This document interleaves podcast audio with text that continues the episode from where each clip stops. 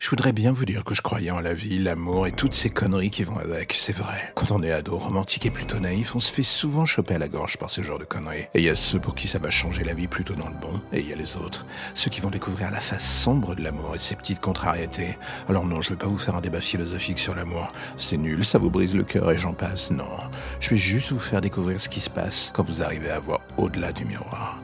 Oui, dit ainsi, c'est presque beau. Vous allez voir dans quelques instants, il y a des chances que ça finisse par plus là du tout. Mon nom est William Delgado. J'avais tout pour moi. Fils de bonne famille, belle gueule et un avenir tout tracé dans la boîte juridique de mon père. J'aurais pu passer le reste de mon adolescence à faire en sorte de ne rien faire, justement. Un oisif décadent. Le genre de petit connard que l'on voit trop dans les beaux quartiers. J'aurais pu, j'aurais dû.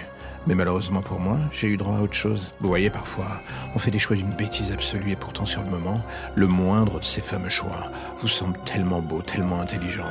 Moi, ça aurait été de dire oui à cette soirée. Cette soirée au Pandémonium, un club itinérant, un mythe, une légende urbaine, et surtout l'occasion de faire la fête comme jamais dans Paris. Alors comment pouvais-je refuser? Descendre dans les sous-sols de Paris, ça m'enchantait pas, mais à vrai dire, j'avais une réputation à garder, et en me revoyant ramper dans la boue pour arriver au lieu dit, cette putain de réputation à tenir, j'avais bien envie de lui dire de laisser faire foutre. Mais une fois sur place, j'avais fini par oublier mes doutes, mes angoisses, et surtout mes peurs. Vous voyez ici, il n'est pas question d'amour au sens noble du terme.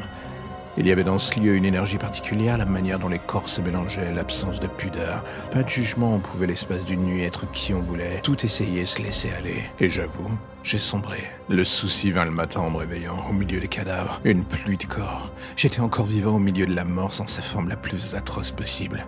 C'est là que je la vis, l'une des filles avec qui j'avais couché. Sa beauté m'avait littéralement fait vaciller. Elle n'avait rien dit, à vrai dire. Elle n'avait pas besoin, son regard avait fait le travail. Je revois son corps, son sourire. Il n'y avait rien en elle qui ne criait pas la perfection. Mais pendant tout l'acte, j'avais eu cette question en tête lancinante. Mais qu'est-ce qu'elle me trouve? Et c'est en passant la main sur ma poitrine ensanglantée que je compris. C'était mon cœur qu'elle voulait. Pas au sens figuré, non, au sens propre. Comme tous les autres corps, j'étais délesté du principal.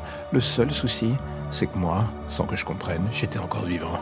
Ce qui n'avait strictement pas le moindre sens, j'avoue. Elle s'agenouilla devant moi et me regardant en souriant.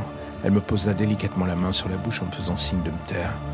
Je ressentis la même plénitude que quand nous Je ressentis la même plénitude que lorsque nous avions fait l'amour hier soir. Sa peau était si délicieuse comme son sourire. Et c'est alors que je me perdais dans ma niaiserie habituelle qu'elle me décapita d'un geste de la main. Je ne sentis rien. En même temps, j'étais mort depuis longtemps. L'amour est un poison et ce soir j'avais fait déjà mon apprentissage et mon passage du diplôme en une seule soirée. J'aurais voulu me dire que c'était la fin. Mais même décapité, j'étais encore vivant. Et c'est quand elle me posa dans cette armoire que je compris ce que c'était le bruit ambiant que j'entendais.